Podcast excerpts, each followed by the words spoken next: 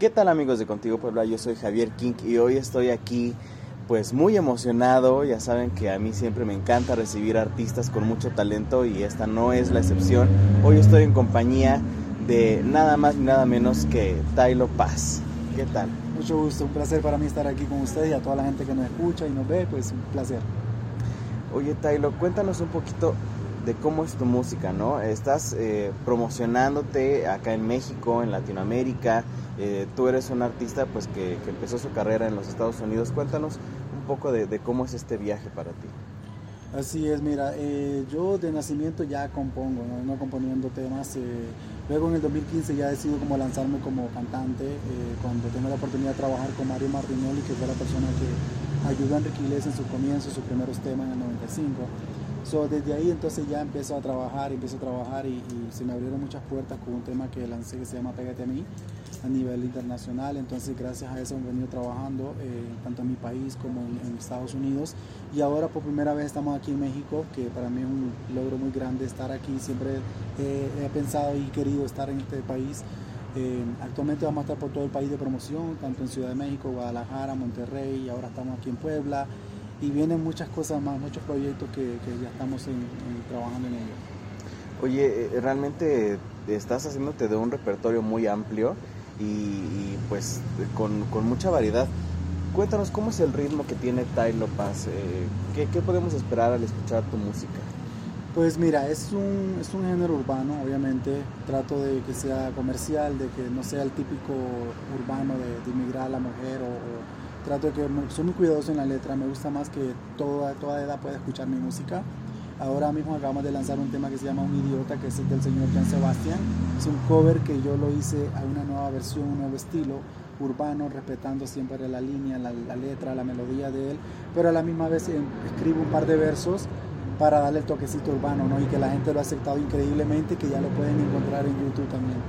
Oye, esto es maravilloso, eh, porque quiero regresar un poquito sobre esto de, que el género urbano siempre es como considerado, pues a veces como vulgar o, misógino incluso, ¿no? Para ti, ¿cómo es enfrentarte a este paradigma y, proponer cosas nuevas, ¿no? Salir como, como de, esa, de esa lata. Pues mira, yo creo que ya el género ha cambiado bastante, si ponemos a comparar lo de antes con lo, de ahora, ya está viendo muchos artistas grabando no solamente con reggaetoneros, sino con alguien que canta pop, con alguien que canta una balada con rancheras.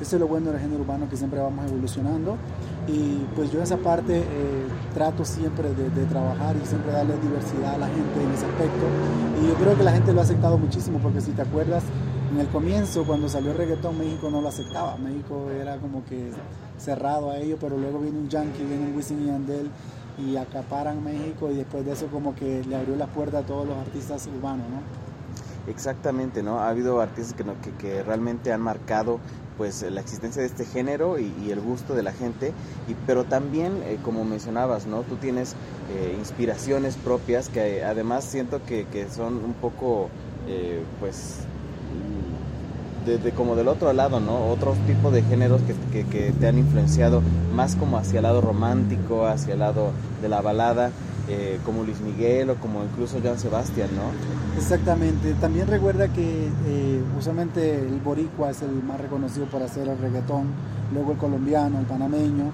Yo soy de Honduras, nací en Honduras, aunque mis padres me llevaron a Estados Unidos cuando tenía 12 años, pues trato de coger un poquito de todo, ¿no? y llevarlo a mi propio estilo eh, de, mezclar un poquito eh, diferentes eh, conjuntos de, lo que veo de que hace tal artista y trato de mantener mi línea, aunque sea urbano, pero trato de mantener mi línea a que para traer algo nuevo a la gente, ¿no? Porque esa es la idea cuando sea urbano, que no todos seamos iguales, sino que cada uno tenga, por ejemplo, ya viste que yo hice un idiota, que aunque sea urbano, pero es un clásico de antes, y traerlo ahora a este ritmo, y también tenemos otros covers de temas que son clásicos en, tiempos atrás y ahora adaptarlos a un nuevo ritmo, a una nueva eh, generación está increíble. Hoy yo creo que esto es muy, muy interesante, muy importante, ¿no? Como rescatar la música que ya se escuchó, eh, hacer cosas nuevas, pero también proponer ritmos nuevos, combinar, como eh, romper esas barreras de los géneros, ¿no? Exacto. Es algo que creo que a la juventud de, de, la actualidad le gusta mucho, eh, como escuchar la música sin prejuicios. Correcto, correcto. Esa es la idea, eso es lo bonito de la música, que puedes hacer muchas cosas, ¿no? También es como, una, es como parte de, de, lo diario que necesitamos para...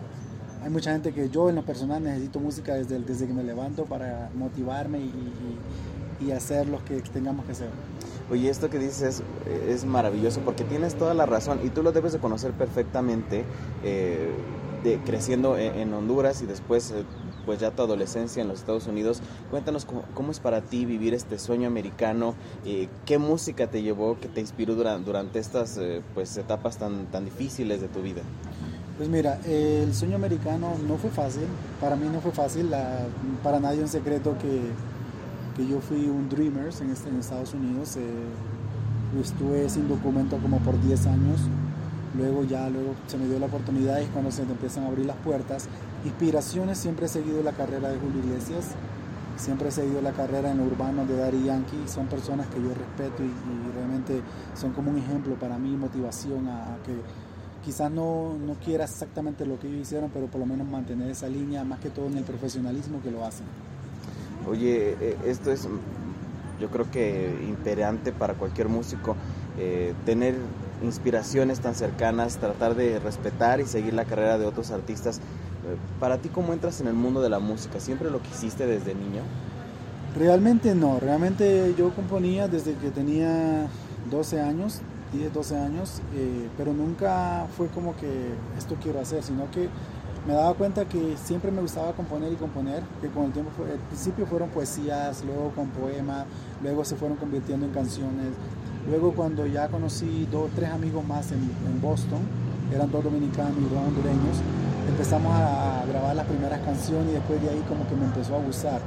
Lo cogí ya profesional cuando conocí a Mario Martinelli, que fue como que me dijo, tú tienes el potencial, tú puedes hacerlo, y entonces me motivó y, empezamos a trabajar ya lo que es profesionalmente. Cuéntanos, ¿qué, ¿qué sigue para ti después de, promocionar a un idiota? ¿Qué estás haciendo ahorita para promocionarlo? Pero ¿qué sigue después? ¿Qué ves para ti en el, en el futuro? Pues definitivamente eh, tengo claro que a Honduras le hace falta un artista internacional, no lo tenemos, como ustedes tienen una cantidad de, artistas aquí o los demás países, en Honduras no lo tenemos, eh, tenemos que trabajar duro para ello, es una de las metas. Eh, no solamente ser un artista internacional de Honduras, sino a nivel mundial, ¿no? En México, obviamente, estamos por primera vez de promoción. Vamos a estar, como te dije, en todo el país, en Guadalajara, Monterrey, Ciudad de México, Puebla, Toluca. La segunda visita empezamos ya a hacer lo que son showcases y ya en la tercera esperamos que empiecen los eventos, empezar a hacer conciertos. Pero definitivamente tenemos mucho trabajo este año para, porque tenemos ya muchos videos, varios temas listos para salir este año. Oye, eso está maravilloso. ¿Dónde podemos encontrar tu música? Porque a veces, pues, eh, nos vamos con lo, escuchamos lo de siempre porque es lo que está enfrente, ¿no? Pero ¿dónde podemos encontrar tu música, tus videos musicales? En todas las plataformas digitales, en todas las redes sociales me pueden encontrar como Taylor Paz. En YouTube pueden disfrutar de todos los videos, lo más reciente que ha salido en Spotify, Pandora. En todos lados estamos como Taylor Paz. Perfecto, pues te agradezco muchísimo. Gracias a ti. No, a ti, que vengas acá a México pues a regalarnos un poco de tu música y que nos hayas concedido esta entrevista y te deseamos la mejor de las suertes. Gracias, gracias, gracias a ustedes por el tiempo y el espacio. Saludos de Tailo Paz. Así es amigos y regresamos al estudio de Contigo Puebla.